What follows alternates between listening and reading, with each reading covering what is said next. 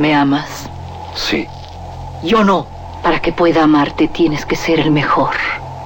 En este desierto viven los cuatro maestros del revólver. Tú tienes que encontrarlos y matarlos. De las primeras letras del guion a la proyección de la última copia. Las mejores escenas de acción suceden detrás de la pantalla. Porque ahí donde ves yo antes era rico de a madre. ¿A poco? No más que, hijo, no veas que me gasté la feria. Una parte, la neta, me la gasté parrandas, desmadre, viejas, pedo. ¿Y la otra parte? No, es así, me la gasté a lo pen... Radio UNAM y la Academia Mexicana de Artes y Ciencias Cinematográficas presentan Toma 46 con Blanca Guerra, el cine en voz de sus creadores.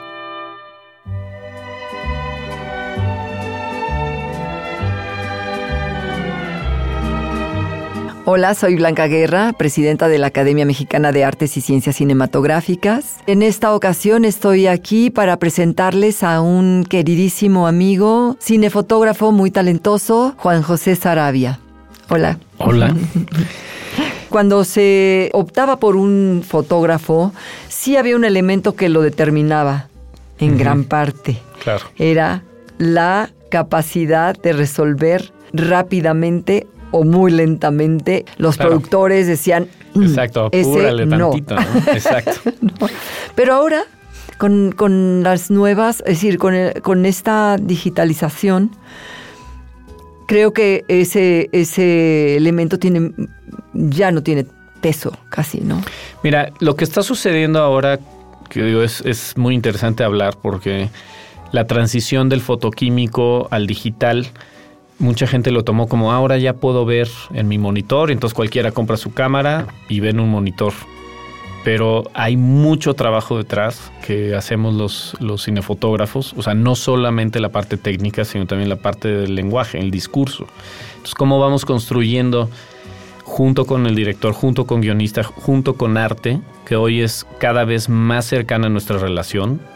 Hay también historias de odio entre directores de arte o diseñadores de producción y fotógrafos, como también yo siempre he considerado al diseñador de producción como mi mano derecha, porque mucha gente confunde la parte de fotografía con la parte de decoración. Y es muy lógico porque lo que tú ves muchas veces por más que le pongas la luz hermosa, si no está orientado como debe de ori- orientarse para que a la escena le funcione, por más que yo haga circo, maroma y teatro, no voy a lograr si es que estoy en buena comunicación con el diseñador de producción. Igual con el director, igual con el sonidista, que luego también existe esa aberración y pelea entre el sonidista y el fotógrafo. Yo no hay peor cosa que entrar al cine y no escuchar bien las películas, ¿no? Entonces yo sí soy eh, amigable con los con la gente de sonido porque al final del día Eh, sí, es eso. la eso un- construcción sonora es igual de importante que la construcción visual. Claro. Y en el cine mexicano nos falta mucho trabajo en eso. O sea, la producción no ha contemplado que el sonidista tenga mucho más fuente. O sea, yo puedo traer cientos de luces y a los sonidistas los dejan con tres, cuatro micrófonos. Y al rato es de por qué las películas se escuchan, porque todos está, o sea, se escuchan como se escuchan, que la verdad es que los sonidistas y diseñadores sonoros en México son extraordinarios. Porque de- igual que nosotros como fotógrafos, que tenemos los recursos muy limitados, estamos logrando cosas muy similares o quizás mejores que muchos proyectos que tienen 40 veces más presupuesto que nosotros. Entonces, el diseño, la, la, la- la imaginería, o sea, to- todo el, el proceso de imaginación, de improvisación, de tratar de sacarle tres vueltas a la situación con la que, con el, poco recurso que tengas, yo creo que es lo que nos ha hecho muy reconocidos a nivel mundial, tanto fotógrafos como sonidistas. Y ahora están también los eh, diseñadores de producción haciendo cosas espectaculares fuera de- del país. Me gustaría que estuvieran haciéndolo aquí en México, ¿no? Que no tuviera, que, que dejáramos de ser los grandes exportadores de fotógrafos y grandes exportadores de, de ahora diseñadores, diseñadores de producción. ¿no? De ahí la importancia de la academia, del trabajo que estamos haciendo para hacer las recomendaciones. O sea, porque el cine es, es arte y ciencias, ¿no? La academia, por eso es arte, artes y ciencias cinematográficas. La parte de la ciencia es la que ahorita hay que apuntalar mucho porque también se está volviendo hay demasiados mitos allá afuera que están haciendo que mucha gente haga las cosas de una forma poco, eh, digamos, poco eficiente.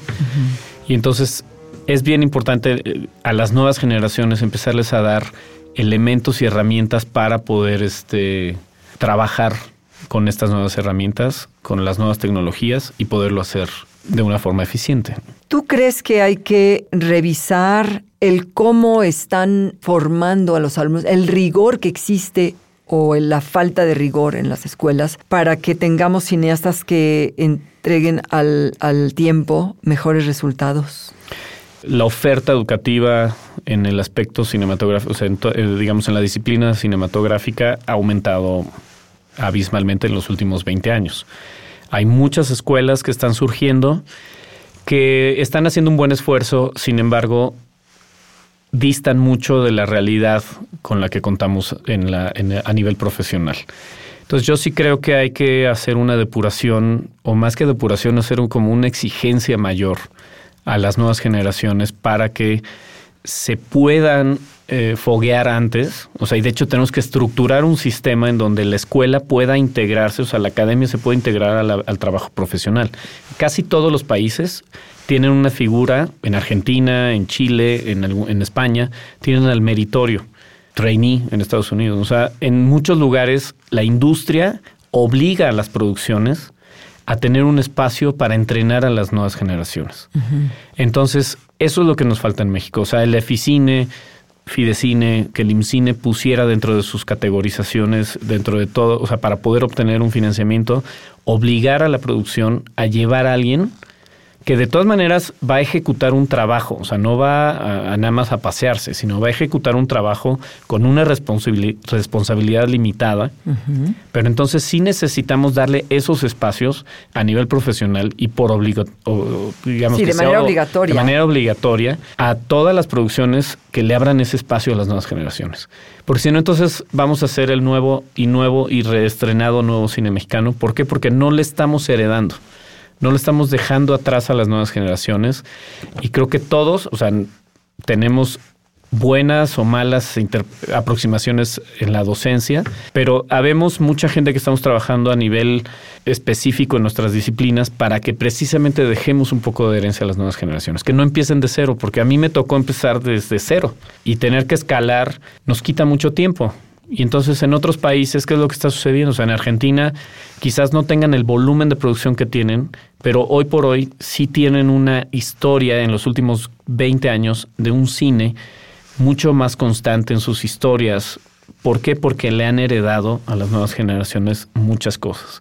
Tienen muchos problemas específicos, muy distintos a los nuestros, pero creo que sí le doy el voto de confianza, en, en particular en el caso de Argentina, digo, hay otros casos de estudio, en que han logrado hacer que nuevos cineastas se integren, se integren, dentro de su proceso formativo, ya estén haciendo entrenamiento. Entrenamiento profesional. Y entonces cuando ellos les toca debutar, no están llegando como nos ha tocado, y, yo te puedo decir de varias películas que me ha tocado hacer de primera, o sea, que, que les fotografía a primeros directores, y que muchos problemas que tuvimos se podrían haber evitado si ese mismo director lo hubiera tenido una o dos películas previas de entrenamiento para poder ver cómo es el proceso de trabajo profesional.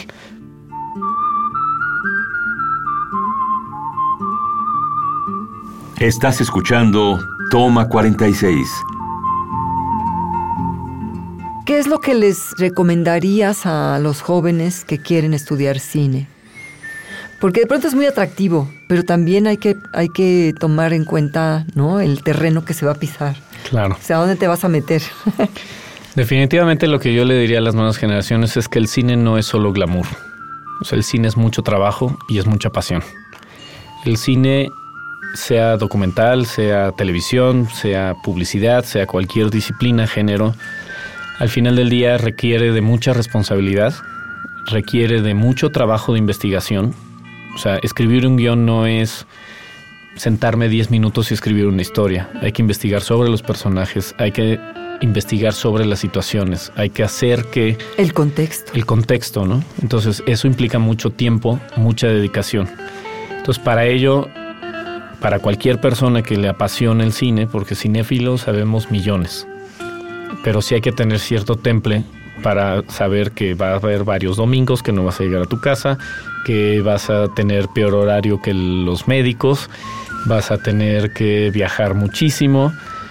Tiene pros y contras como cualquier profesión, pero al final del día sí el cine implica mucha pasión, mucha dedicación y sobre todo amor a contar historias.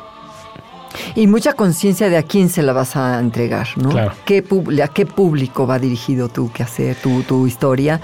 Y, y, analizar las circunstancias que se viven para, para entonces entrar tú en una... para saber qué vas a exigir cuando tú ya seas cineasta y quieras que tu película se la consuma el mayor número de personas. Claro, ¿no? Y sobre todo, o sea, investigación implica investigación en todos los sentidos. O sea, yo como, como cinefotógrafo he tenido la necesidad de investigar sobre, en el caso de las películas de terror, he tenido que ver cadáveres. En el caso de películas de secuestro he tenido que leer sobre historias y desgraciadamente en, la familia, en muchos, eh, en, en, la cercanía a mi familia han habido varios casos, entonces meterte a investigar cuáles son las relaciones que se van dando en una situación de crisis en una comedia eh, tratar de averiguar cómo viven los personajes. Un personaje de clase alta no vive igual ni tiene las mismas aspiraciones que un personaje de clase baja. Cada vez se va mezclando la sociedad más. Entonces todo eso implica a vivir intensamente. A vivir no necesariamente ponerte en riesgo, sino conocer la vida de los demás. Entonces el ser un poco fisgón, eso también es algo que todos tenemos que tener y todos en esta industria tenemos. Nos Observador también. Observadores y meticulosamente investigadores de qué es lo que pasa alrededor. ¿Para qué? Porque ahorita la, digamos, durante muchos años las películas se analizaban como, y, y, sobre todo en la corriente mexicana y latinoamericana, es cuando se nota que hay una actuación detrás, es lo que dice, ah, qué buen actor o qué buena actuación hay en, una, en, un, en un proyecto, qué tan bien se ve lo falso. Y los últimos años a nivel mundial se ha, se ha tendido a lo contrario, a irse a una naturalidad de prácticamente engañar al ser humano engañar al espectador. Entonces, de que estás creyendo ver un documental, pero en realidad es ficción. Y hay unas películas extraordinarias. De entrada, ahorita en la carrera por el Oscar está una película que se tardaron 12 años en, realizar precisamente para poder engañar y, pues estaría muy divertido que les dieran el premio al mejor maquillaje, ¿no? Mi gran pregunta es, ¿en qué momento vamos a utilizar como herramienta dramática los errores del cine digital? La comunicación entre los chats, o sea, todos esos, esos nuevos elementos dramáticos, o sea, una relación hoy se puede dar a través de un chat, que hace 20 años no. Entonces, una historia va a ser contada desde otra perspectiva hoy en día porque ya lo puedes contar con chats, pero ¿cómo lo vas a ver en una pantalla en un cine? Y aparte yo como realizador tengo que contemplar que mi, mi público lo puede ver en una pantalla de en una sala para 400 personas, pero al mismo tiempo lo va a poder estar viendo en un dispositivo móvil de un teléfono de una pantalla de 4 pulgadas en diagonal, ¿no? Entonces todos esos valores creo que nos dan un espacio de oportunidad de investigación, de búsqueda, de experimentación sobre todo. Entonces, ¿qué le diría yo a un nuevo cineasta? Que practique. Hoy tienen la oportunidad de comprarse una cámara por muy poco dinero, bueno, o sea, ya es conseguible, y que se ponga a experimentar, editar, contar las cosas. Y yo creo que las, dentro de 15, 20 años, un director de cine, si no tiene 10, 15 cortometrajes que hizo en su infancia, va a ser difícil que, salga adelante de todo este mar de, de, nuevos realizadores que vienen ahí atrás, ¿no? Sin duda es un quehacer de muchísima exigencia, de un gran rigor, como todo lo que a lo que te comprometas, ¿no? En esta vida, pero, pero sí, sobre todo eso hay que tenerlo muy en cuenta, el, la exigencia que implica, el compromiso que implica y entonces y el, y el estar eh, responsabilizado en, en la práctica constante, ¿no? Desde muy temprana edad. Exactamente. Gracias, Juan José. No, al contrario. Acabas de escuchar Toma 46, una producción de Radio UNAM y la Academia Mexicana de Artes y Ciencias Cinematográficas. Producción Rodrigo Hernández Cruz. Investigación y grabaciones, Orlando Jacome. Guión, Damaris Vera. Operación, Francisco Mejía.